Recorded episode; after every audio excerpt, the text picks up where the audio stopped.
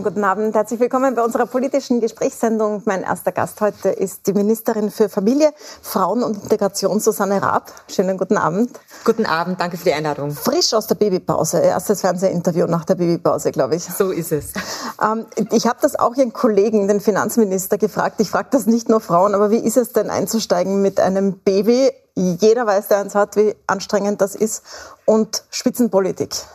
Ja, es ist eine große organisatorische Herausforderung. Also so ehrlich muss man sein. Ähm, der Kleine ist jetzt erst wenige Wochen alt und es war mir natürlich wichtig, dass ich früh, frühestmöglich wieder einsteige. Mein Mann ist ja in Karenz. Und also das ist die Grundvoraussetzung dafür, dass es jetzt gut, funktioniert. Ähm, sie kommen auch vielfach ins Büro äh, zwischen den Terminen, dass wir uns sehen, dass sie halt einfach also so viel Zeit wie möglich auch zu dritt verbringen, aber irgendwie natürlich immer die, die Termine zu verbinden und, und die Amtsgeschäfte halt zu führen. Ähm, Bundeskanzler Sebastian Kurz hat bei uns im Sommergespräch bei Manuela Reidel gesagt, dass das nicht geht, Papa-Monat in, in, seinem Fall, also eine Babypause und, äh, und Spitzenpolitik. Das ist ein Affront gegenüber den Ministerinnen. Da gibt es, sind ja die dritte jetzt schon, oder? Ach, so empfinde ich das gar nicht. Ähm, ich glaube, das muss wirklich jede Familie für sich selbst entscheiden. Ähm, ich möchte es gar nicht urteilen, weil ich kenne es ja selbst. Also ich glaube, jede Mama kennt es. Äh, man wird immer irgendwie beurteilt nicht? Und, und beäugt, wie man es selbst macht. Man kann es eh nicht richtig machen. Wenn man schnell wieder einsteigt, ist man Rabenmutter. Wenn man länger zu Hause bleibt, ist man ein Heimchen, äh, Heimchen am Herd. Äh, wenn man keine Kinder bekommt, ist man eine kinderlose Karrieristin. Also wie man es macht, macht man es falsch. Und ich glaube, damit müssen wir aufhören, da müssen wir uns davon verabschieden. Deshalb ähm, bin ich wirklich davon überzeugt, jede Familie muss das Lebensmodell leben, das sie möchte. Es ist nichts besser als das andere oder schlechter als das andere, sondern äh, alles hat seinen Wert und ähm, wir, meine Aufgabe ist es, Rahmenbedingungen dafür zu schaffen, dass das funktioniert. Ich habe ein Mail bekommen von einer Zuseherin im Vorfeld dieser Sendung mhm. heute, die geschrieben hat, dass es so schön ist, dass sie zeigen, dass das geht. Also ich soll Ihnen Dank ausrichten, dass das geht, Spitzenpositionen zu vereinbaren mit Mutter, weil sie selbst schreibt, dass sie lange und immer noch zögert, Kinder zu bekommen, weil in ihrem sehr traditionellen ÖVP-Umfeld, schreibt sie, am Land, ja. da äh, wird das nicht gern gesehen und das ist schwierig mit der Kinderbetreuung und ich soll Ihnen Dank ausrichten, dass Sie vorzeigen, wie das geht. Ähm, das ist schön, also das freut mich wirklich sehr, ja. Ja, das ist sicher nicht die einzige, aber es steckt auch so ein bisschen Kritik drinnen, die ich heraushöre zumindest, nämlich, dass es ja in der ÖVP nicht immer so war, dass das so einfach geht und gerade am Land, wo die Kinderbetreuungseinrichtungen, die Kindergärten um eins zumachen, Kinderkrippen gar nicht da sind, es auch halt wirklich noch sehr, sehr schwierig ist. Ist das ein Paradigmenwechsel in Ihrer Partei, den, den, Sie, den Sie da einleiten, auch mit den Kolleginnen? Und wird dem Politik folgen auch? Ich glaube, das ist überhaupt kein ÖVP-Thema, sondern ähm, natürlich macht man sich immer Gedanken, wie man das bestmöglich verbinden kann. Und viele Frauen treibt dieses Thema um. Also das merke ich natürlich auch. Mich mhm. hat das vielfach beschäftigt, ob das denn funktioniert oder nicht. Jetzt muss ich aber fairerweise sagen, ich bin ja nicht die erste Ministerin, sondern Elisabeth Köstinger hat ähm, ein, ein, ein Kind in ihrer Amtszeit bekommen. Ich war gerade in Oberösterreich beim Wahlkampfauftakt für die Oberösterreich-Wahl. Dort habe ich die Doris Hummer getroffen, Landesrätin, die auch in ihrer Landes Regierungszeit ein Kind bekommen hat, schon vor vielen Jahren. Also da gibt's äh, Frauen, die das auch schon vorgemacht haben. Und eins möchte ich wirklich dazu sagen. Ich kenne so viele Frauen, die Alleinerzieherinnen sind, drei Kinder haben, äh, arbeiten gehen, die so viel mehr leisten müssen. Wir haben gute Rahmenbedingungen. Mein Mann ist in Karenz. Ähm, wir haben Großeltern, die uns helfen. Und dementsprechend kann ich mich da sehr glücklich schätzen und sehe einfach, dass es wirklich Frauen gibt, die da noch einmal äh, einfach ja, viel mehr leisten müssen und wo ich einen großen Respekt davor habe. Die Arbeiterkammer hat ihren Wiedereinstieg heute gleich genützt, um auf einen äh, um einen Fehler beim Kinderbetreuungsgeld hinzuweisen. Sie haben es wahrscheinlich schon gesehen, es gibt viele Familien, die bekommen kein Kinderbetreuungsgeld wegen eigentlich so kleinen bürokratischen Hürden. Zum Beispiel, weil sie aufgrund von Corona bestimmte Untersuchungen im Mutter-Kind-Pass nicht zu dem Zeitpunkt gemacht haben, sondern später. Oder ein Vater, der, wo das Kind im Krankenhaus bleiben musste, fünf Tage und deswegen hat er die 28 Tage für den Papa-Monat nicht zusammenbekommen, bekommt gar kein Geld. Und da ging heute der Appell an Sie, ob Sie sich das nicht anschauen wollen, als frisch gebackene Mutter, aber vor allem natürlich als Ministerin. Haben Sie sich schon befasst damit? Ja, ich habe das natürlich beim Herfahren jetzt erst äh, gelesen und ähm, auch die Fachexpertin im Ministerium ähm, haben mir versichert, dass sie für jeden Einzelfall einmal zur Verfügung stehen. Also wenn es hier Fälle gibt, wo es Probleme durch die Auszahlung, bei der Auszahlung durch die Gebietskrankenkasse gegeben hat, dann vermitteln wir ja auch gerne und schauen das heißt, uns man das kann sich ans Ministerium wenden. Bitte gerne. Also auch diese Einzelfälle äh, gerne prüfen. Ähm, mir ist es auch wichtig, dass es da keine bürokratischen Hürden gibt. Ganz grundsätzlich gibt es schon Regelungen, Grundsatzregelungen für solche Themen. Mhm. Also wenn zum Beispiel ein medizinisch indizierter ähm, Grund ist, weshalb die die, die Familie, das Kind ähm, im, im Spital bleiben muss, im Krankenhaus bleiben muss nach der Geburt. Dann gibt es hier Ausnahmeregelungen. Auch während der Corona-Pandemie war es mir sehr wichtig, dass wir hier Möglichkeiten schaffen, dass das Kinderbetreuungsgeld und die ausgezahlt wird, obwohl die Mutter-Kind-Pass-Untersuchungen nicht stattfinden okay, können das heißt, während das des Lockdowns. Ein Fehler sozusagen, sagen Sie. Ähm, deshalb, ähm, weil während des Lockdowns ähm, die, die äh, Mutter-Kind-Pass-Untersuchungen zu machen, macht ja auch irgendwie keinen Sinn. Wir mhm. haben daher die Ausnahmeregelungen ähm, sehr wohl getroffen. Also gerne die Einzelfälle anzusehen und, und prüfen zu lassen. Das ist auch einfach mein Angebot durch die Fachexpertinnen in, meiner, in meinem Ministerium. Ich möchte mit Ihnen über das Thema Integration und dann äh, Frauen sprechen. Bei Integration ist mir aufgefallen, dass in Dänemark so ein neuer Vorschlag auf dem Tisch liegt, dass äh, Zugewanderte, wenn sie schon vier Jahre im Land sind und nicht gut Dänisch können, in dem Fall und äh, nicht so ein Mindestmaß an Bildung mitbringen oder aufgebaut haben und staatliche Leistungen bekommen dass sie dann vom Staat gezwungen werden sollen zu arbeiten. Also es soll extra Jobs geben, so im gemeinnützigen Bereich oder in Unternehmen, wo die 37 Stunden arbeiten ähm, und auch Kurse machen. Was halten Sie denn von diesem Vorschlag? Also ich finde den Zugang wirklich sehr richtig und wichtig. Bei uns in Österreich schaut das Modell so aus, dass wir, dass wenn man nach Österreich zuwandert und einen Asylbescheid, einen positiven bekommt, und das Modell in Dänemark bezieht sich ja auch auf Asylberechtigte, mhm dann muss man ja Integrationspflichten erfüllen. Man muss einen Wertekurs machen, man muss einen Deutschkurs machen, man muss eine Integrationsberatung absolvieren. Und man muss natürlich auch, wenn man dem Arbeitsmarkt zur Verfügung steht, und Arbeitslosengeld oder Sozialhilfe bezieht, muss man eben auch Arbeitstrainings beispielsweise machen. Ähm, und diese Arbeitstrainings werden durch das AMS vermittelt und die sollen natürlich, also so Art Praktika etc., die sollen auch schon ein Heranführen an den Arbeitsmarkt sein und inwiefern man vielleicht solche Gedanken auch weiterdenken kann. Da bin ich mit dem Arbeitsminister immer in Kontakt, aber das Grundsatzmodell ist dasselbe, nämlich man muss in Österreich Integrationspflichten erfüllen, unter anderem auch arbeitsmarktnahe mhm. Pflichten, um überhaupt Sozialleistungen zu beziehen, beziehungsweise ansonsten werden sie gekürzt. Wir haben das erst 2017 eingeführt. Das ist also noch ein relativ neues System, wenn man so will. Aber äh, ein System, das, von dem ich zu hundertprozentig überzeugt bin, man muss etwas leisten, wenn man hier ist. Wobei da in Dänemark, da trifft's nicht vor allem Asylwerber, sondern vor allem äh, Hausfrauen. Also Frauen vor allem aus dem Nahen Osten, Türkei, äh, Nordafrika, die als Hausfrauen zu Hause sind. Da fragt man sich schon, was heißt das dann auch für österreichische Hausfrauen? Wir haben auch Frauen, die nicht arbeiten und zu Hause sind und vielleicht in einer Familie sind, wo sie zum Beispiel Mindestsicherung aufstocken, also auch Sozialleistungen bekommen. Ja, ich glaube, das ist dann eine grundsätzliche Frage, wie man einfach Frauen, die sehr viele äh, Jahre in der, in der Kinderbetreuung zu Hause primär waren, einfach wieder in den Arbeitsmarkt heranführt. Aber das wäre schon das Ziel sozusagen. Also ich glaub, es gibt sozusagen die Pflichten für jene, die frisch nach Österreich gekommen sind. Ähm, mhm. Und da ist natürlich besonders wichtig, dass man hier Integrationspflichten verankert. Warum? Weil, äh, weil wenn eine Frau, die beispielsweise äh, aus Syrien kommt, nicht gut die deutsche Sprache beherrscht, nicht einmal arbeiten geht, wie sollen sie dann mit Österreicherinnen und Österreichern in Kontakt kommen? Da ist der Arbeitsmarkt besonders wichtig, der Deutschkurs wichtig, der Integrationskurs wichtig, weil ansonsten schottet man sich ab und da kommt es dann zu klassischen Parallelgesellschaften, wo man dann über Jahre lang mit keinem Österreicher in Kontakt ist, sondern nur in der eigenen Community unterwegs ist. Ähm, das große Integrationsthema oder das große Thema überhaupt in diesem Bereich ist Afghanistan derzeit mhm. wegen der Machtübernahme der Taliban. Die haben jetzt die neue Regierung vorgestellt. Es ist ein Drama für Frauen dort derzeit. Ich frage Sie jetzt nicht nochmal, ob wir Frauen aus Afghanistan aufnehmen. Sie werden mir nichts anderes sagen als der Bundeskanzler. Aber äh, was ist denn jetzt konkret diese Hilfe vor Ort, die angekündigt wurde? Heute ist ja eine Konferenz dazu in der UNO. Richtig. Heute fand die ähm, UNO sogenannte Geberkonferenz statt, wo eben die Geberstaaten sich zusammengefunden haben und jeder Staat hier auch ähm, mitteilt, kundtut, was er zur Verfügung stellt für Afghanistan und wie er hilft. Und ähm, ich durfte hier auch Österreich vertreten. Wir haben hier ein umfassendes Hilfspaket, wie wir eben vor Ort in der Region helfen. Das heißt, wie wir die Organisationen, die vor Ort tätig sind, UNHCR, ähm, die UNO-Frauenorganisation UN Women oder auch das Internationale Rote Kreuz stärken, mit finanziellen Mitteln ausstatten, damit die dort Hilfsgüter verteilen, sichere Orte für Frauen schaffen etc. Und Außerhalb wir, des Landes in dem Fall. Genau, in, in der Region.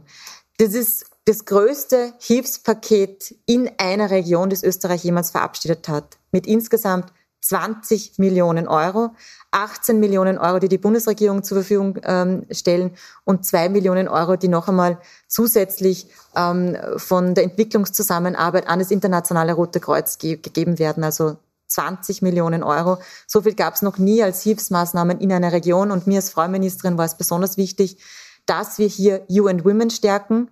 Fünf Millionen Euro davon gehen direkt an die UNO-Frauenorganisation, die eben besonders auf den Schutz von Frauen und Mädchen schaut, weil das sind diejenigen, die tatsächlich unter dem islamistisch ähm, islamistischen Terrorregime der Taliban leiden.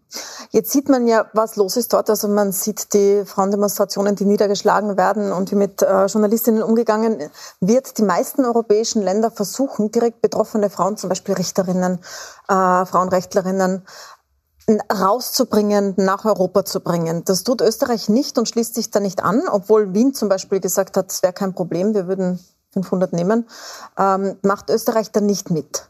Und die Argumentation ist, dass wir schon eine große afghanische Community haben und dass die besonders schwer zu integrieren sei. Da möchte ich Ihnen kurz nochmal den Bundeskanzler dazu einspielen.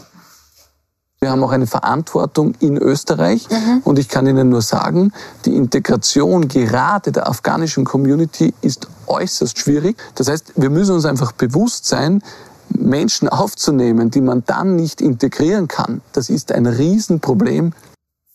Soweit der Bundeskanzler. Ich möchte jetzt gleich nochmal dazu sagen, eine, natürlich mehr als die Hälfte der Afghaninnen und Afghanen zumindest ähm, ist da nicht betroffen. Wir hatten ja auch viele im Studio, zuletzt eine Just-Studentin und viele im Interview. Aber ähm, wenn da ein, äh, ein Teil betroffen ist von dem, was der Bundeskanzler sagt, dann betrifft das ja Ihr Ressort, beziehungsweise zuerst ja auch seines, Integration. Was ist dann schiefgelaufen in den letzten Jahren? Also die Integration von Afghanen in Österreich ist tatsächlich eine sehr herausfordernde. Ähm, zum einen die Arbeitsmarktintegration ähm, und hier insbesondere die Integration von Frauen. Nur jede zweite Frau, die aus Afghanistan im, ähm, nach Österreich gekommen ist, hat in Österreich einen Arbeitsplatz. Äh, und was uns für besondere Herausforderungen stellt, ist eben das Wertefundament, mit dem die Menschen zu uns kommen. Also einfach die Sozialisation ist eine völlig andere. Man legt den Werterucksack, mit dem man nach Österreich kommt, ja nicht an der Grenze ab, sondern es braucht viele Jahre, bis man hier auch unsere Freiheiten ähm, auch erkannt hat, diese leben kann, aber natürlich auch die Rechte und Pflichten in Österreich wahrnimmt.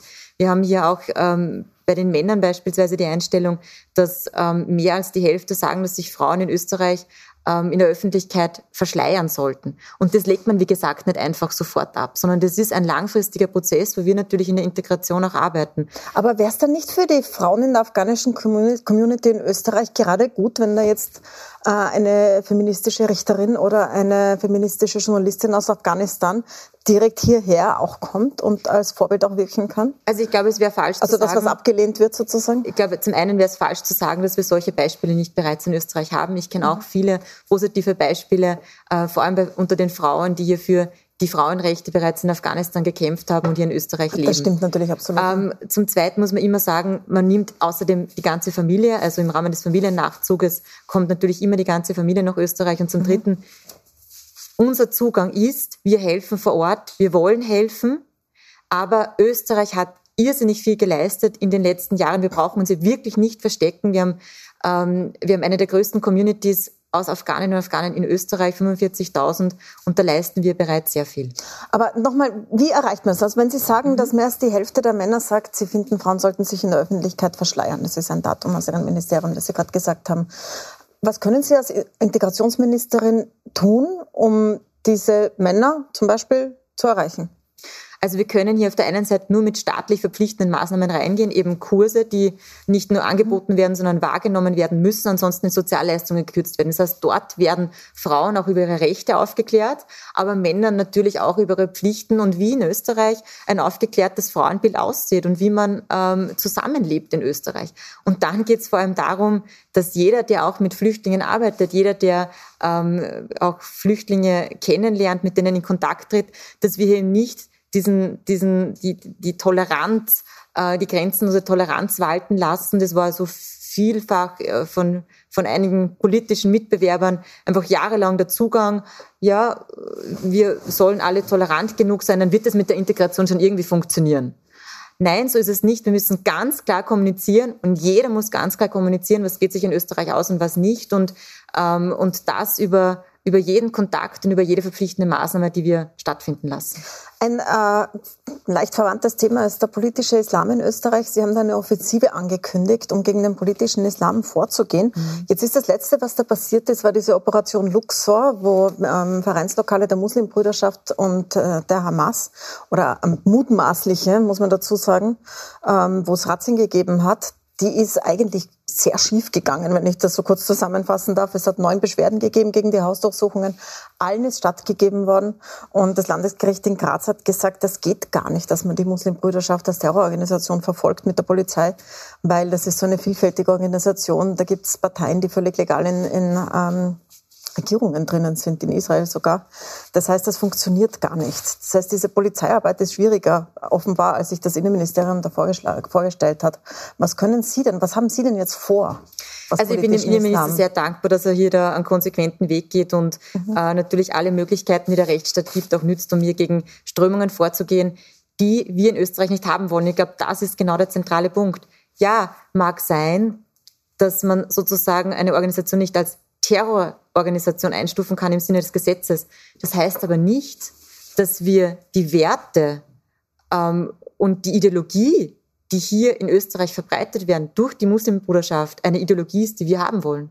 Aber die wie können Sie dagegen vorgehen, wenn es keine frauenfeindlich, sind? Ja, die ist demokratiefeindlich, frauenfeindlich, eben also die wollen, dass sich Frauen verschleiern, dass wir hier äh, Geschlechtertrennung in, in, äh, in, in den Schulen haben. Also all das will ich ja nicht und schon gar nicht als Frauenministerin, aber auch nicht als Integrationsministerin. Und da muss man eben genau hinsehen, wo der Nährboden entsteht für diesen Terrorismus, wo vielleicht noch nicht unbedingt was strafrechtlich Relevantes stattgefunden hat, das der Innenminister verfolgen kann oder dann die Justiz aber wo wir eine Gefahr sind. Und deshalb ja, nur, dass jemandem eine Ideologie unsympathisch ist, das wird jeder kennen. Das heißt noch nicht, dass man eingreifen kann, wenn sie im Privatbereich gelebt wird. Wie wollen Sie denn das machen? Ja, genau. Also wir wollen das ja transparent machen. Das ist ja genau mein Zugang. Ich will aber, dass jeder weiß und auch Musliminnen und Muslime in Österreich, die friedlich in Österreich leben, ähm, dass die wissen, das ist eine Moschee, die gehört der Muslimbruderschaft. Da gibt's ähm, Verbindungen zur Muslimbruderschaft oder auch zu anderen Organisationen, die wir in Österreich nicht haben wollen.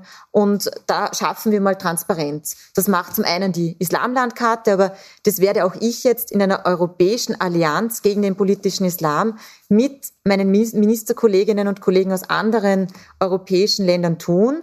Denn da müssen wir ja das Wissen bündeln. Weil der diese Ideologien, der politische Islam, der, den gibt es nicht nur in Österreich, sondern den gibt es auch in anderen Ländern. Da kommen dann Hassprediger von anderen Ländern nach Österreich. Da gibt es dann Akteure, die sowohl in Deutschland, Frankreich als auch in Österreich tätig sind.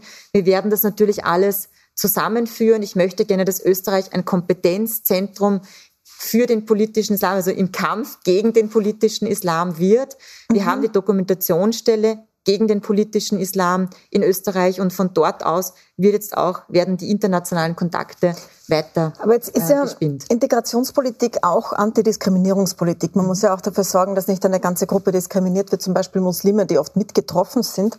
Macht es Ihnen Sorgen, dass die Rechtsextremen äh, zum Beispiel Identitären diese Karte verwenden, um Moscheen rauszustreichen, Plakate aufzuhängen? Ja, das finde ich zutiefst verwerflich. Was machen Sie Wenn hier ein legitimes Anliegen, nämlich Transparenz zu schaffen, dann von einer rechtsradikalen Seite missbraucht und ähm, hier äh, ja, missbraucht wird und hier instrumentalisiert wird für, äh, für Zwecke, die, die, die keine in Österreich haben will. Ich War aber wenig mehr. überraschend, oder?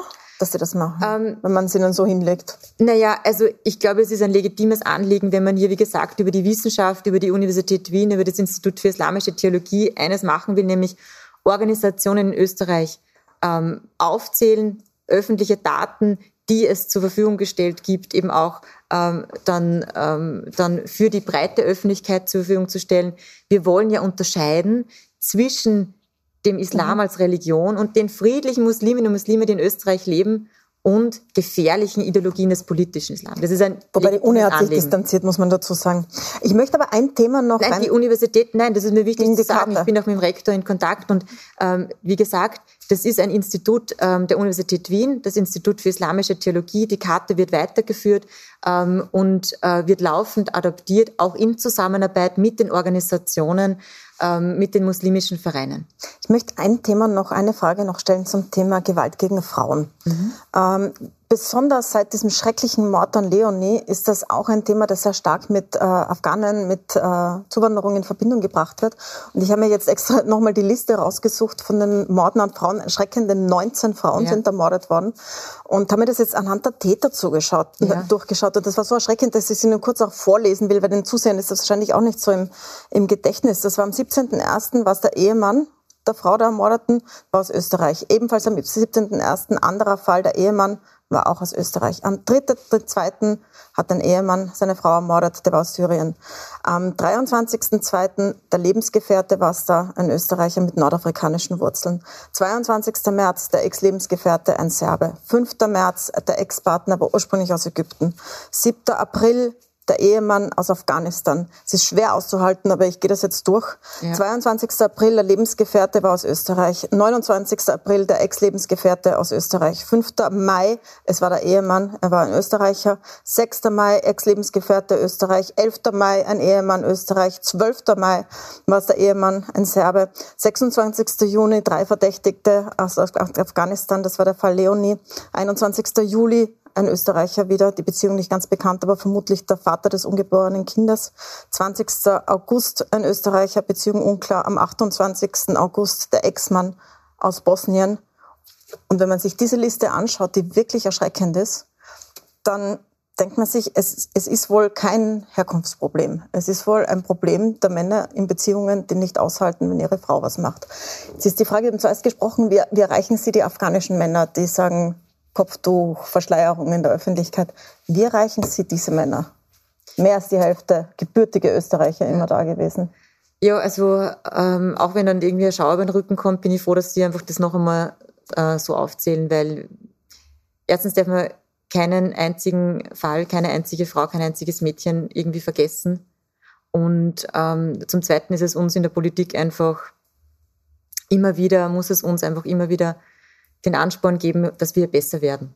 Also Gott der Fall Leonie war so rund um ähm, auch meinen Geburtstermin rundherum, das, das werde ich nie vergessen. Ich finde, das ist einfach so dermaßen bestialisch, dass an das die Kehle zuschnürt. Ähm, und uns aber gleichzeitig mir als Frau Ministerin einfach wieder den Ansporn gibt, immer, immer weiterzumachen im Gewaltschutz. Wir haben letzte Woche erst mit dem Innenminister an dem gearbeitet, was Sie jetzt gesagt haben. Wir erreichen mhm. einfach die Männer unabhängig jetzt der Herkunft. Ja. Und wir haben hier eine sogenannte verpflichtende Männerberatung eingerichtet. Das ist jetzt neu.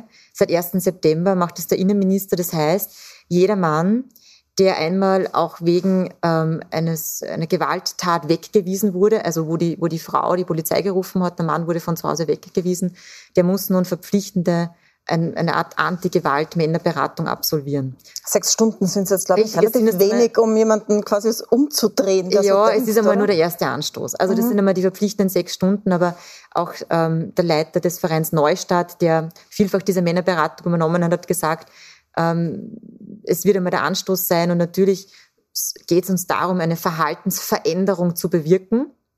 Aus meiner Sicht muss man ja natürlich es ist, muss man immer darauf hinweisen, dass ja Gewalttat in der häuslichen, im häuslichen Umfeld ja eine Straftat ist. Also das ist ja jetzt nichts, was uns nichts angeht in der, in, in, mhm. in der Politik, sondern das ist ja etwas, ähm, was keine Privatsache ist, sondern eine, eine Straftat. Und das muss man den Männern klar machen, dass das mit der vollen Härte des Gesetzes bestraft wird. Und das wird eben auch in diesem, in diesem Beratungsgespräch, in diesem Anti-Gewalt-Training klar gemacht. Die normative Wirkung sozusagen. Mhm. Ähm, das ist einmal ein Mini-Baustein. Wir haben aber als Bundesregierung das größte Gewaltschutzpaket aller Zeiten verabschiedet jetzt, fast 25 Millionen Euro zusätzlich zu dem, was wir tun. Und über den Sommer hat mein Ministerium auch dafür Sorge getragen, dass das jetzt im Herbst noch ausgeschüttet wird. Worauf ich sehr stolz bin. Wir haben mehr Millionen, mehr Geld, 5 Millionen Euro mehr für die Gewaltschutzzentren, die Ansprechstellen für Frauen. Wir haben mehr Geld für die 400 Familienberatungsstellen und, und, und. Da könnte ich jetzt, wie gesagt, vieles aufzählen. Und jetzt geht es darum, dass wir gemeinsam mit den Organisationen, jenen, die mit den Männern arbeiten und jenen, die mit den Frauen arbeiten, einfach besser werden in der Prävention. Weil, wie gesagt, man muss ja lösungsorientiert denken. Ich habe einfach viel gelernt in den, im, im letzten, in den letzten eineinhalb Jahren als Frauenministerin, nämlich, dass einfach viele Frauen auch nach der Gewalttat eben nicht aus der Beziehung gehen, die Beziehung nicht verlassen, Mann nicht verlassen. Und da hilft es nur, die Frauen zu stärken, dass sie sehr wohl einen Zufluchtsort haben und sich aus der Beziehung befreien können, aber natürlich auch mit den Männern zu arbeiten. Frau Ministerin, danke ich Ihnen sehr, sehr herzlich für den Besuch. Sie müssen gehen, weil Sie müssen zur UNO. Da geht es um Afghanistan. Herzlichen Dank fürs Dasein.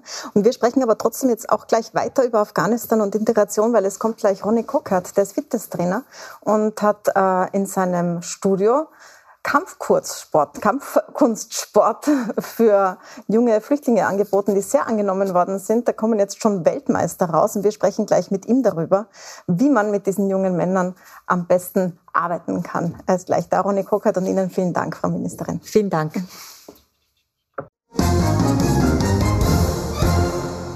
Willkommen zurück und ich begrüße jetzt den Fitness- äh, bzw. Kampfsporttrainer und Flüchtlingshelfer Ronny Kokert.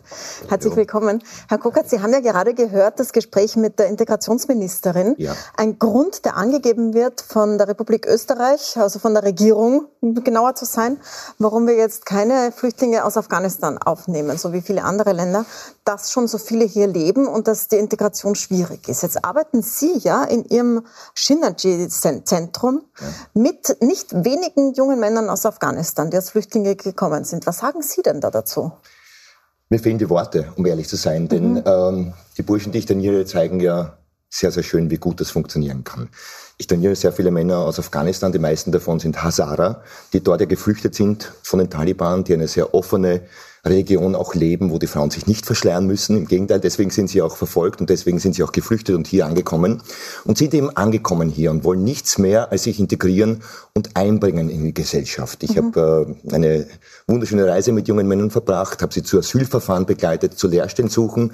Leider dürfen sie ja nicht mehr arbeiten im offenen Asylverfahren. Das sind junge Männer, die wollen nichts mehr als sich einbringen in die Gesellschaft, in unser System und dürfen das nicht. Es wird ihnen verwehrt. Der Zugang zum Arbeitsmarkt ist ihnen verwehrt und das ist sehr schade. Ich habe junge Männer, die haben drei, vier Zusagen gehabt äh, für eine Arbeitsstelle und durften diese nicht antreten. Jetzt sind die, mit denen Sie da arbeiten, ja genau die, äh, vor denen von äh, zum Beispiel der FPÖ immer gewarnt wird, die Sie auch sehr kritisiert dafür, weil die FPÖ hat immer wieder gesagt, so wieso bringen Sie denen jetzt auch mhm. noch Kämpfen bei? Was antworten Sie denn da? Naja, da antworte ich, dass man, so wie man das halt so dahin sagt, der Slogan, um Wählerstimmen zu generieren, aber wenn man genau hinschaut, dann muss man erkennen, dass der einzige Weg, um mit Emotionen umgehen zu lernen, mit Angst umgehen zu lernen, auch mit Aggression umgehen zu lernen, der ist, sich damit zu konfrontieren. Und das machen wir in unserem Training. Ich zeige den, den jungen Männern, wie sie kämpfen lernen. Ich lehre sie das Kämpfen, um nicht mehr kämpfen zu müssen. Der einzige Weg zur Integration, auch im psychologischen Sinne mhm. ist, sich mit diesen Themenbereichen der eigenen Persönlichkeit zu konfrontieren, sie zu integrieren und konstruktiv damit umgehen zu lernen. Das funktioniert wunderbar. Und wenn man genau hinschaut, dann sieht man, dass diese jungen Männer, die ich da trainiere, die es auch schaffen, die auch dabei bleiben, äh, ganz friedliche Menschen sind, äh, wunderbare Menschen, die, von denen unsere Gesellschaft auch sehr viel profitieren kann. Sie haben jetzt auch ein Buch herausgebracht, da, in dem Sie beschreiben, was umgekehrt jetzt, was Sie gelernt haben. Mhm von diesen jungen Männern, die bei Ihnen trainieren. Was ist denn das Größte, was Sie mitgenommen haben aus dieser Arbeit? Ja, ich, am Anfang bin ich Ihnen als Lehrer entgegengetreten und habe dann jetzt auch beim Schreiben des Buches gemerkt, wie viel ich eigentlich von den jungen Männern gelernt habe. Äh, das sind junge Männer, die Furchtbares durchlebt haben, die vor Krieg und Terror geflüchtet sind, eine Flucht hinter sich gebracht haben, teilweise mit 15, 16 Jahren allein im Mittelmeer gekentert sind, jahrelang teilweise unterwegs waren, mit nichts hier angekommen sind, oder? dramatische Erlebnisse hatten. Mhm. Äh, was zeichnet die aus? Das sind junge Männer, die sind ja hier angekommen, das sind ja keine Geflüchteten mehr. Und die zeichnet vor allem diese Verbundenheit aus. Sie sind verbunden mit sich selbst, die zeigen sich auch, auch in ihrem Leid und sind aber vor allem verbunden mit ihren Mitmenschen. Und das hat mir gezeigt, worauf es wirklich ankommt im Leben, nämlich auf diese Verbundenheit, mit sich selber verbunden bleiben, sich auch zeigen zu dürfen, auch die Narben, auch die Schwächen zeigen zu dürfen und vor allem aber auch diese Verbindung mit den Mitmenschen. Das sind junge Männer, die sich durch eine extreme Dankbarkeit, Demut, Höflichkeit und eine Hilfsbereitschaft auch auszeichnen auszeichnen. Sie haben ja auch einmal einen Versuch gestartet, Kurse für geflüchtete Frauen anzubieten, wenn ich das richtig in Erinnerung ja. habe. Wie ist das angekommen? Geht das? Trauen sich die? Es kommen auch Frauen ins Training und mhm. ähm, man darf nicht vergessen, dass die jungen Männer, die es ein Jahr bei mir trainieren in diesen eigenen Kursen, dann auch in die regulären Kurse gehen, wo mhm. sie mit mehr als der Hälfte Frauen gemeinsam trainieren. Und dann für Aber grundsätzlich sind es ja eher mehr Frauen, die bei Ihnen trainieren, oder? Sind mhm. grundsätzlich mehr Frauen. Und dann steht ein junger Mann äh, einer Frau ähm, gegenüber, die besser ist als er in der Kampfkunst Trainings und verbeugt sich nach dem Training. Ich glaube, besser kann man diese Gleichberechtigung noch nicht ausdrücken und diesen Respekt voreinander. Würden Sie sagen, die Frage ist ja, schafft man das, dass noch mehr kommen? Die Regierung sagt nein. Wir, es sind schon 40.000 Afghanen da, wir schaffen es nicht. Ähm, viele immer wieder hört man, die direkt arbeiten mit Flüchtlingen, sagen so, puh, es ist schon eine große Aufgabe, diese Integration. Was sagen Sie denn? Schafft man mehr oder haben wir genug zu tun mit der Integration derer, die da sind? Integration ist eine große Aufgabe und Integration, die stattfindet, findet von privaten Organisationen statt. Es gibt mhm. sehr viele engagierte Menschen in der Zivilgesellschaft, es gibt NGOs. Von der Bundesregierung kommt das sehr wenig. Denn wenn man Integration sagt, dann muss man dem auch äh, gerecht werden. Integration heißt mit einbeziehen, hinschauen, hinhören, die Bedürfnisse klären. Und da genügt es eben nicht, die Menschen in ein Flüchtlingslager zu sperren und irgendwie wieder mit irgendwelchen Strafmaßnahmen zu belegen. Da muss man eben genau hinschauen und da muss man auch auf die Menschen eingehen. Das sind Menschen, die sind bereit, sich hier einzubringen, die haben keine Bedenken und die wollen nicht, dass unsere Frauen sich verschleiern, wie ich gerade gehört mhm. habe. Das stimmt äh, überhaupt nicht. Das sind, die meisten sind, wie gesagt, Hazara. Und da geht es eben darum, dass man genau hinschaut, genau hinhört, auch die schwierigen Fälle natürlich sieht. Es, man darf das Ganze nicht mit der rosaroten Bilder betrachten. Das, äh, es gibt auch schwierige Fälle. Aber diese schwierigen Fälle entstehen auch oder werden auch genährt durch diese Ausgrenzung. Die jungen Männer, die ich trainiere, die erleben in unserer Gesellschaft eine Ausgrenzung, eine Abwertung, ein ständig weg geschoben werden, nicht zu Hause sein. Und da sind Integrationsmaßnahmen nötig, die den Namen auch verdienen. Hilfe vor Ort ist zwar ein Schlagwort, aber das ist so, als würde ich zu einem Autounfall kommen und dort einen Lackschein ausfüllen für ein Spital, der dann sowieso nicht ankommt, weil er falsch ausgefüllt ist. So erinnert mich das die Hilfe vor Ort. Das ist ein Abschieben der Verantwortung. Wir können helfen, wir Österreicher können helfen. Das würde uns nichts wegnehmen. Im Gegenteil, die Hilfe könnte sogar unsere Gesellschaft bereichern. Und ich glaube, da sind wir uns und unserer Geschichte auch schuldig. Noch einen Satz zum Ende. Man hört es oft, 2015 soll sich nicht wiederholen. Sie haben diese Kurse kurz nachher gestartet, 2016. Ja. Was sagen Sie zu diesem Satz? Ich finde, dass eine Gesellschaft auch bereichert wird und dass Integration auch dann stattfindet, wenn man sich dem öffnet und dass eine Gesellschaft auch bunter und bereichert wird von diesen Fremden, das man eben annimmt. Und da muss man halt hinschauen. Und ich kann von meinen Burschen sagen, das war eine wunderbare, auch eine steinige, aber eine sehr beglückende Reise, die sie bis zu Weltmeistertiteln geführt hat, die sie für Österreich gewonnen hat. Das sind junge Männer. Ich habe einen jungen Mann, der ist ausgelernter Koch im Modell Sacher. Der andere ist auf der HTL. Die bringen sich ein und bereichern uns. Und ich glaube, dass es für uns auch wichtig ist zu erkennen, dass die Freiheit, die wir den anderen zugestehen, dann auch bei uns ankommt, dass wir unsere eigene Freiheit nur dann spüren, wenn wir sie auch anderen Menschen äh, zugestehen und dass es in unserer Verantwortung liegt, dort zu helfen. Denn jetzt in Afghanistan sterben Menschen. Jetzt, das ist ein Notfall und jedes Wegschauen ist für mich ein Tatbestand der unterlassenen Hilfeleistung.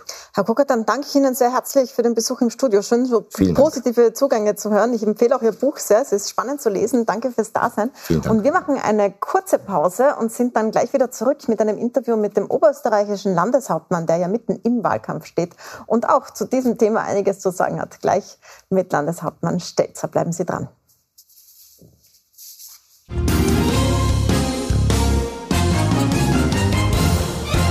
Herzlich willkommen bei unserem politischen Gespräch. Wir sind heute in Oberösterreich, genauer gesagt im Linz im Landhaus mit Landeshauptmann Thomas Stelzer, der für die ÖVP im Wahlkampf steht.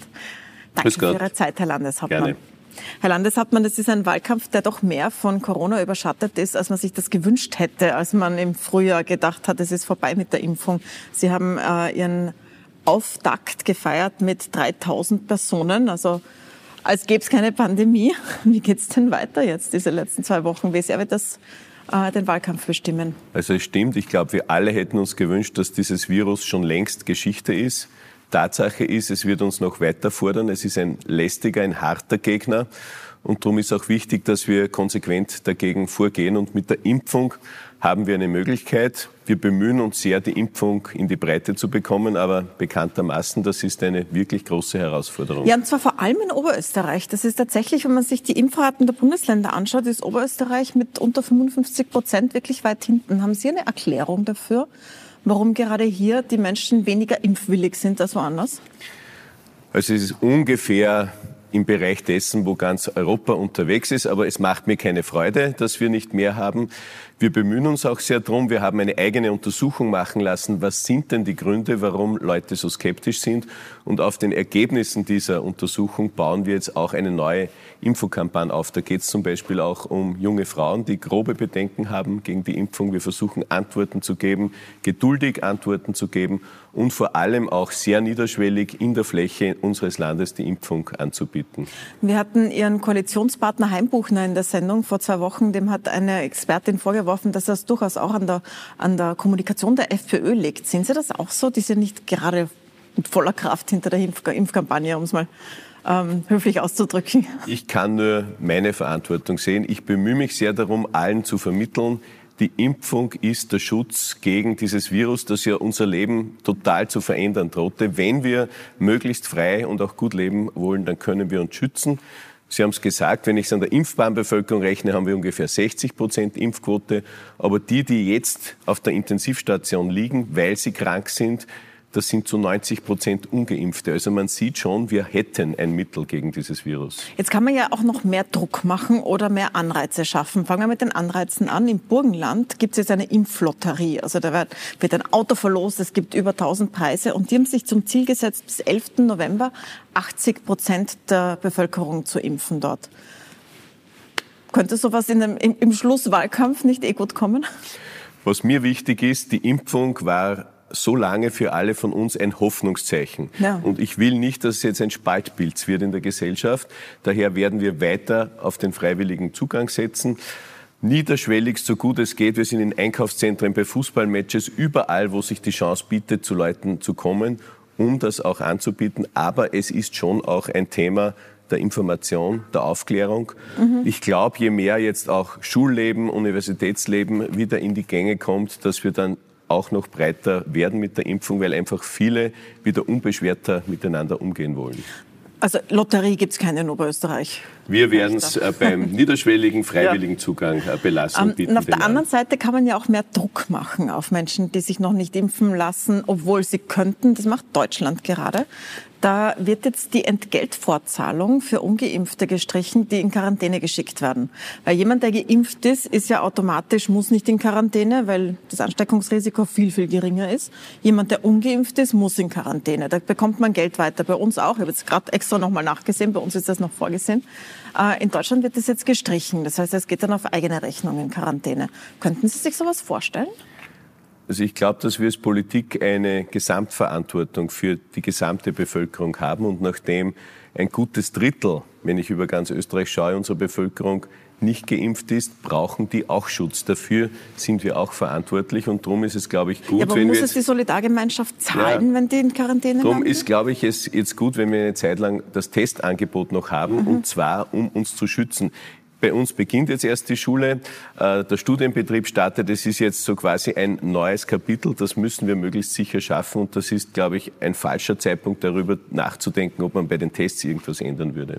Aber bei der Entgeltfortzahlung in Quarantäne könnte man darüber nachdenken, dass man sagt, jemand, der sich nicht impfen lässt, der soll es auch selber zahlen, wenn er dann in Quarantäne muss?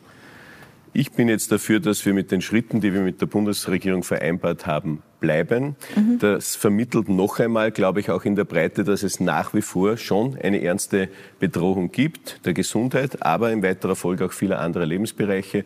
Und ich hoffe, dass diese Schritte, die wir jetzt vereinbart haben, auch wirken. Bei der Impfpflicht, da haben Sie quasi im Gespräch schon eine Absage erteilt durch die Zeilen. Das war nicht immer so. Ich habe mir rausgesucht ein Profilinterview, das äh, vom Mai, also vom 20. Mai. Da haben Sie noch gesagt, äh, dass Sie wegen des großen Leides, das man ja gesehen hat, dass diese Krankheit auslöst, durchaus für eine verpflichtende Impfung sind, sobald ein sicherer und ausreichend getesteter Impfstoff zugelassen wird. Mai 2020, da war die Impfung noch in weiter Ferne. Ähm, diese Meinung haben Sie jetzt geändert. Warum eigentlich? Das stimmt, das war eine Phase, wo wir zwischen Ländern und Bund diskutiert haben, wenn es eine Impfung gibt, wie wird das sein? Mhm. Wir sind aber dann gemeinsam zur Auffassung gekommen, in Österreich soll es und wird es keine Impfpflicht geben. Daher ist diese Debatte für mich auch erledigt. Sie haben zuerst gesagt, man soll auch nicht spalten. Sehen Sie die Gefahr, dass gespalten wird? Also Spüren Sie das, dass das Land sich spaltet? Es ist, glaube ich, schon eine sehr leidenschaftliche Debatte, wo die Standpunkte mhm. aufeinanderprallen. Aber wenn wir im Blickpunkt haben, dass es um den Schutz der Bevölkerung geht, unserer gesamten Gesundheit und auch vieler anderer Bereiche, dann ist es wichtig, dass wir das nicht zulassen und dass wir eher zu einem friedlichen Miteinander wieder beitragen. Das Potenzial hätte diese Diskussion schon, dass es uns sehr fordert.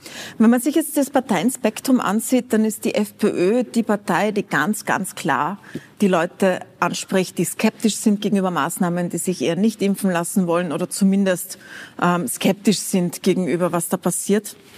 Jetzt ähm, machen Sie ja ein offensives Angebot an FPÖ-Wähler, die letztes Mal 2015 FPÖ gewählt haben. Ist diese Position, also diese, diese Positionsänderung gegenüber der Impfpflicht, gehört das da dazu? Damit Sie die quasi noch mitnehmen können? Na, ich glaube, dass es nicht so einfach ist, von der FPÖ zu reden. Wir haben in Oberösterreich mit der oberösterreichischen FPÖ eine gute Zusammenarbeit.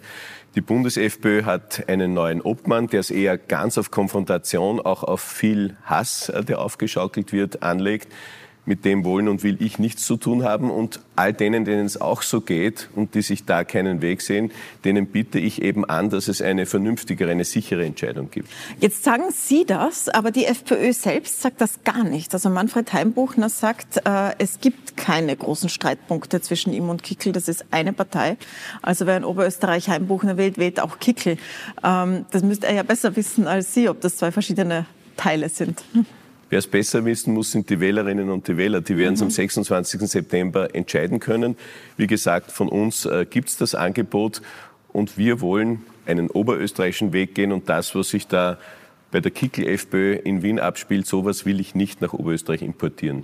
Jetzt waren ja die, die Jahre davor jetzt auch von Skandalen in der FPÖ geprägt. Ihre Koalition hat das trotzdem überstanden. Also es gab ja einen Punkt rund um das Ibiza-Video, wo man sich gedacht hat, na gut, jetzt ist das auch aus in Oberösterreich. Wie, wie haben Sie das da durchgetragen? Welche Entscheidungen haben Sie da treffen müssen? Das ist ja genau der Punkt. Äh was ich vorhin gemeint habe, es gibt eine Koalition hier auf Landesebene mit den Landesparteien, auch mit den Inhalten und den Personen, äh, die hier handeln. Wir haben damals uns klar ausgesprochen. Es hat auch äh, eine personelle Konsequenz bei der oberösterreichischen FPÖ gegeben. Und daher war die Weiterarbeit möglich. Und wir sind auch gut miteinander durch die Corona-Zeit gekommen. Auch dort haben wir schwierige Entscheidungen miteinander treffen können. Jetzt gibt es aber auch in der FPÖ Oberösterreich durchaus äh, Verbindungen nach rechts oder in rechtsextreme Kreise immer wieder. Zum Beispiel ist gerade erst herausgekommen, dass ein FPÖ-Landesrat Klinger 2019 eine Werbeagentur eines rechtsextremen Corona-Leugners beauftragt hat. Sie, Sie, kennen den Fall, ja, Stefan Magnet, der wird vom Dokumentationsarchiv des österreichischen Widerstandes als relevanter Kopf der extremen Rechten eingestuft. Da gibt es diese Verbindungen. Ähm, kann man einfach wegschauen, wenn man in so einer Koalition ist? Nein, man kann das hinlegen zur Entscheidung. Äh, das mhm. ist auch eine der Argumente, die sich die Wählerinnen und Wähler anschauen werden. Wir haben in Oberösterreich die Regel, dass Regierungsmitglieder ein eigenes Budget für Öffentlichkeitsarbeit haben, das sie selber vergeben, aber auch selber verantworten müssen und dafür gerade stehen müssen. Ja, und das kann in zwei Wochen am Wahlsonntag bewertet werden von äh, den Wählerinnen und Wählern, wie sie das sehen. Jetzt gab es ja lange eine andere Koalition in Oberösterreich, nämlich mit den Grünen. Rudi Anschober war der lange Landesrat und Partner. Was halten Sie denn von Stefan Keineder als Politiker? Ich sehe meine Rolle in Oberösterreich überhaupt so, dass ich versuche, mit allen ein Miteinander zu finden, auch mit allen immer im Gespräch zu bleiben. Das gelingt auch mit den Parteien hier in Oberösterreich. Äh, aber es wird nach der Wahl darum gehen, wie schauen die Stärkeverhältnisse aus und welches Programm kann man für sechs Jahre, wir haben eine sehr lange Periode, mhm. Äh, für sechs Jahre schnüren, denn das werden sehr, sehr schwierige Jahre werden. Und da geht es mir dann schon um ganz klare, sichere Vorgangsweisen. Das heißt, Sie sagen mir keinen Satz zu den Grünen, merke ich. Wir werden sehen, wie die Parteien äh, in ihrer Stärke nach der Wahl im Landtag aufgestellt sind und dann wird es wird mit allen Gespräche geben, das ist klar. Aber wie man dann zu einem Programm findet oder ob man sich findet, das äh, wird erst nach der Wahl entschieden. Auf jeden Fall wird Klima ein großes Thema. Also wir haben jetzt mit Corona begonnen, aber wir wissen alle, dass für diese nächsten sechs Jahre es entscheidend wird, wie man mit der Klimapolitik umgeht. Die Ziele sind sehr hoch. Es ist nicht ganz klar, wie man dorthin kommt noch. Das muss Ihre nächste Regierung also ich nehme jetzt mal vorweg, dass es ihre sein wird, erarbeiten. Und da sagt Global 2000 zum Beispiel von Oberösterreich, dass Oberösterreich pro Kopf die höchsten Treibhausgasemissionen aller Bundesländer hat, ist ja ein Industrieland, aber gleichzeitig eines der wenigen Bundesländer, das keine absoluten Treibhausgasreduktionsziele verfolgt. Also ein eher vernichtendes Urteil von der Umweltorganisation. Was antworten Sie denn darauf? Da antworte ich darauf, dass die Oberösterreicher keine Obergescheiteln brauchen, die von anderswoher sowas beurteilen, sondern Oberösterreich ist ein Land der Industrie und des Klimaschutzes. Denn hätten wir nicht jetzt schon jahrelang mit den Unternehmen Klimaschutz betrieben, es gäbe in diesem Land sicher keine Industrie mehr. Also wir haben moderne Industrieproduktion und Klimaschutz. Wir sind auch das Land der erneuerbaren Energie. Wir haben ganz viel äh, Wasserkraft und wir wollen dort auch weitergehen. Und wir haben auch klare Pläne. Wir wollen das Aufkommen aus Sonne verzehnfachen in den nächsten zehn Jahren und Was ein großes Thema für den Industriestandort ist, wir wollen in der Wasserstoffforschung und Nutzung weiterkommen, brauchen da auch ein Kompetenzzentrum denn das wird auch ein springender Punkt werden für die industrielle Produktion in den nächsten Jahren. Jetzt sind die Ziele ja sehr, sehr ambitioniert, die sich Österreich gesteckt hat, zum Beispiel bis 2030 schon und nicht das später 100 Prozent Strom aus erneuerbarer Energie. Das erfordert natürlich einen ordentlichen Umbau. Und jetzt sagen viele derer, die da die Leitungen bauen müssen oder die da drinnen stecken in dieser Wende, das äh, wird sehr knapp. Was sagen Sie denn dazu? Ja, ich sage dazu, dass die, die ganz lautstark Klimaschutz einfordern, und das auch zu Recht, dass das aber dann auch die sein müssen, dass erneuerbare Energieträger auch Leitungen brauchen, weil wir schon feststellen, dass das dann meistens auch die wieder sind, die gegen den Leitungsbau zum Beispiel demonstrieren. Also wenn man das will und wir wollen das, dann muss man das schon in seiner Gesamtheit lösen können. Drittes großes Thema möchte ich mich Ihnen ansprechen. Das ist das Thema Flüchtlinge, Asylwerber und Afghanistan. Da hat sich ja in Afghanistan die Situation dramatisch geändert in den letzten Wochen. Ähm, ich möchte gar nicht jetzt mit Ihnen nochmal aufrollen, die Frage, ob Österreich jetzt direkt jemanden aufnimmt. Das hat die Bundesregierung geklärt, da werden Sie mir nichts anderes sagen. Aber es gibt immer noch die Frage, wie man mit denen umgeht, die schon hier sind. Konkret mit denen, die man abschieben wollte und jetzt aber nicht abschieben kann.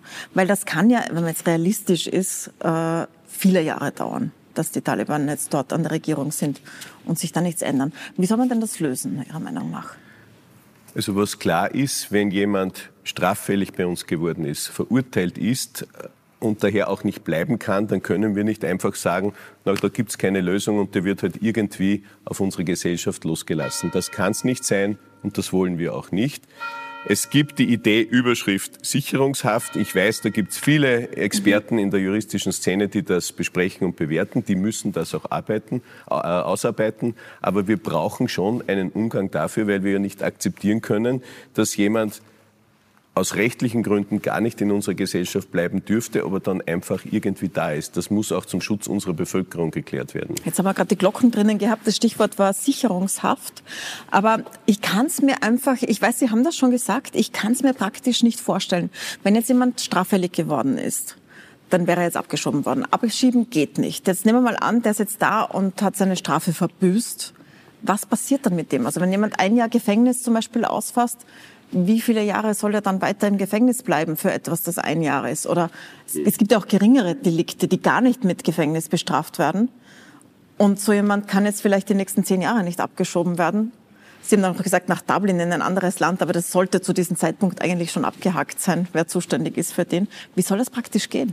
Also wo Sie sprechen das grundsätzlich an. Ich glaube, der Staat schafft Regeln und wir müssen uns ernst nehmen. Das war eines der großen Themen 2015, wo auch viele Leute plötzlich deswegen Angst bekommen haben, weil klar war, der Staat hat sich an gewissen Stellen aufgegeben. Das darf nicht mehr sein. Und wenn wir eine Regel haben, dass jemand bei uns kein Asylrecht bekommt, dann kann der auch nicht bleiben. Ja, und natürlich ist Dublin eine Möglichkeit. Österreich ist in den aller, allerwenigsten Fällen das Erstland, wo ein Flüchtling auch entsprechend ankommt. Das heißt, es muss auch in der EU das Thema, wie gehe ich mit Dublin, wie gehe ich mit Asylwerbern und nicht Asylberechtigten um, das muss ernst genommen und auch vollzogen werden. Ja, aber da geht es um Leute, die haben ja schon hier ihr Asylverfahren gehabt. Also die wären ja schon abgeschoben worden nach Dublin, wenn es ginge oder wenn, wenn man den Staat wüsste. Ähm, Nochmal, ich kann es mir einfach praktisch nicht vorstellen, wie das funktionieren soll, dass man jemanden weder abschieben kann noch freilässt, wenn er seine Strafe verbüßt hat. Wie, können Sie mir sagen, ungefähr, wo sollen sich diese Menschen aufhalten? Ja, ich, Weil es, Sie haben es ja eingebracht in den Wahlkampf, aber ja, ich verstehe aber ich glaub, die Argumentation, ich verstehe nicht, wie es gehen soll. Ich glaube, Frau Milborn, dass wir sind uns doch einig in der Frage, wir können doch nicht einen Zustand, den der Rechtsstaat nicht will, den wir nicht wollen, einfach akzeptieren, weil wir jetzt momentan keine Lösung am Tisch liegen haben. Dann ist eben hier eine Lösung zu finden, aufgrund der Vorgänge, die Sie ja beschrieben haben, äh, in Afghanistan. Aber ich sage es nochmal, der Staat muss sich ernst nehmen und kann nicht einfach sagen, weil etwas bisher nicht gelöst ist oder weil es bisher zu schwierig ist, lassen wir es einfach bleiben. Das ist, glaube ich, etwas, was die Bevölkerung zu Recht kritisiert oder kritisieren würde und darum braucht es da auch eine Lösung. Mir ist auch aufgefallen, etwas Ungewöhnliches, das passiert nicht oft, dass die FPÖ ein sicherheitspolitisches, äh, eine sicherheitspolitische Forderung als äh, zu überzogen abgelehnt hat. Also Heimbuchner sagt, das ist ihm zu viel, weil eine Sicherungshaft für jemanden, der seine Strafe verbüßt hat, das kann andere dann auch treffen, da ist er dagegen. Stimmt Sie das nicht äh, nachdenklich, wenn die FPÖ sagt, das geht uns zu weit? Also Obwohl es um straffällige Asyl war. Andere, andere Mitbewerber unsere Vorschläge oder Ideen bewerten, das ist äh, deren Sache. Ich versuche immer, dass wir Lösungen finden und präsentieren. Ich hätte noch zwei Fragen zum Thema Wirtschaft und Soziales. Ähm, beim Wirtschaftsaufschwung merkt man, dass der massiv gebremst ist dadurch, dass es kaum Material gibt. Also zum Beispiel sagt die Bauwirtschaft, es gibt kein Holz, und es gibt auch Forderungen dazu, ebenso bei Baustahl, wahnsinnig schwierig gerade. Und da gibt es auch Forderungen dazu, nämlich zum Beispiel heimisches Holz nicht zu exportieren, solange die heimische Bauwirtschaft das braucht. Die sagen also einen Exportstopp, wir sollen vorher dran sein, bevor das Holz in die USA oder nach China geht. Was sagen Sie denn zu solchen Forderungen? Also was stimmt ist, das gilt auch für Oberösterreich, wir haben wirklich einen rasanten Aufschwung. Und Zuliefermaterial macht Schwierigkeiten, auch in der Auto, im Automotive-Sektor, was Halbleiter und so weiter anlangt. Aber das darf zeitgleich nicht dazu führen, dass wir den Export in Frage stellen. Denn ich muss sagen, Oberösterreich verdient zwei Drittel unseres äh, volkswirtschaftlichen Aufkommens aus dem Export. Äh, wenn wir dann plötzlich Export beschneiden oder regeln möchten, dann schneidet das ja auch tief in unsere eigene Wirtschaft ein. Was stimmt? Die EU in Summe, aber vielleicht auch Österreich zum Teil, hat einfach ob schleichend oder nicht bemerkt, auf jeden Fall zugelassen, dass gewisse sehr systemkritische Teile, Zulieferteile, einfach in andere Kontinente und zwar zur Gänze äh, abgedriftet das sind. Das trifft jetzt nicht Holz, aber bin ich bei den Halbleitern. Mhm. Äh, und daher müssen wir uns auch damit beschäftigen. Das wird ein großes Thema für Forschung und Innovation mit Sicherheit sein. Ähm, ein zweites Thema rund um die Wirtschaft, das gerade hoch diskutiert wird, ist wird der Umgang mit Arbeitslosen.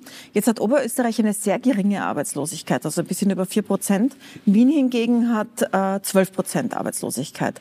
Wären Sie dafür, dass Leute, die in Wien keinen Job finden, eben nach Oberösterreich kommen müssen, auch wenn es weit ist, um einen Job zu finden?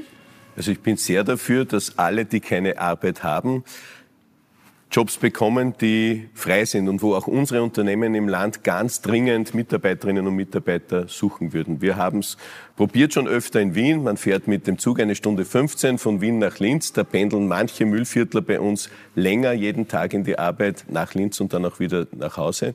Aber wir investieren vor allem auch in Qualifikation, denn bei uns im Land ist es so, wir haben ungefähr gleich viel Arbeitslose, wie wir offene Stellen haben, aber das passt halt nicht eins eins zusammen. Darum muss man da sehr viel in Qualifikation, in Aufschulung, auch in Steigerung des Selbstwertgefühls investieren und das tun wir auch. Aber nochmal, Sie sagen, Sie versuchen es auch in Wien, aber soll jemand müssen, wenn er in Wien keinen Job findet, aber in Oberösterreich gäbe es einen von Ihnen, soll er den dann annehmen müssen? Es ist ja vom Herrn Minister Kocher angekündigt worden, dass er das ganze System der, des, der Arbeitslosen, des Arbeitslosenrechts äh, regeln will in einem großen gemeinsamen Prozess. Da bin ich auch dafür, dass man das miteinander diskutiert und dann werden dann sicher diese Fragen drinnen sein. Einzelschrauben da zu drehen, glaube ich, das wäre wenig hilfreich. Und schließlich noch eine Frage zum Thema Soziales. Da hat in Oberösterreich jetzt äh, das Land eine Mutter angestellt, die ihr schwerkrankes Kind pflegt und ihr quasi ein Angestelltenverhältnis verschafft für etwas, was normalerweise die Frauen quasi nebenbei und unter großem Armutsrisiko machen. Ähm, das ist ein, ein Modell, das es noch nicht so oft gibt. Haben Sie vor, das auch auszudehnen auf andere pflegende Angehörige? Das ist ein Versuch mhm. ähm, in durchaus schwierigen Lebensphasen, wo wir einfach helfen wollen. Aber wir machen deswegen den Versuch, um auch zu sehen, ob das nicht die Angehörigen möglicherweise gar überfordert, weil das Thema ist, was ist, wenn die zu Recht Urlaub braucht oder Selbstentlastung braucht. Es gibt viele versicherungstechnische Fragen rundherum. Mhm. Wir investieren aber auch gleichzeitig in die institutionelle Betreuung von Menschen mit Behinderungen. Wir werden jetzt auch jedes Jahr 100 neue Wohnplätze dazu bauen. Wir möchten einfach alles versuchen, um hier weiterzukommen. Zum Schluss noch, noch eine Frage, auch zu den Frauen, die viel zu Hause sind, besonders in Oberösterreich, weil die Kinderbetreuungseinrichtungen früh schließen. Ab 13 Uhr sind die Kindergarten kostenpflichtig.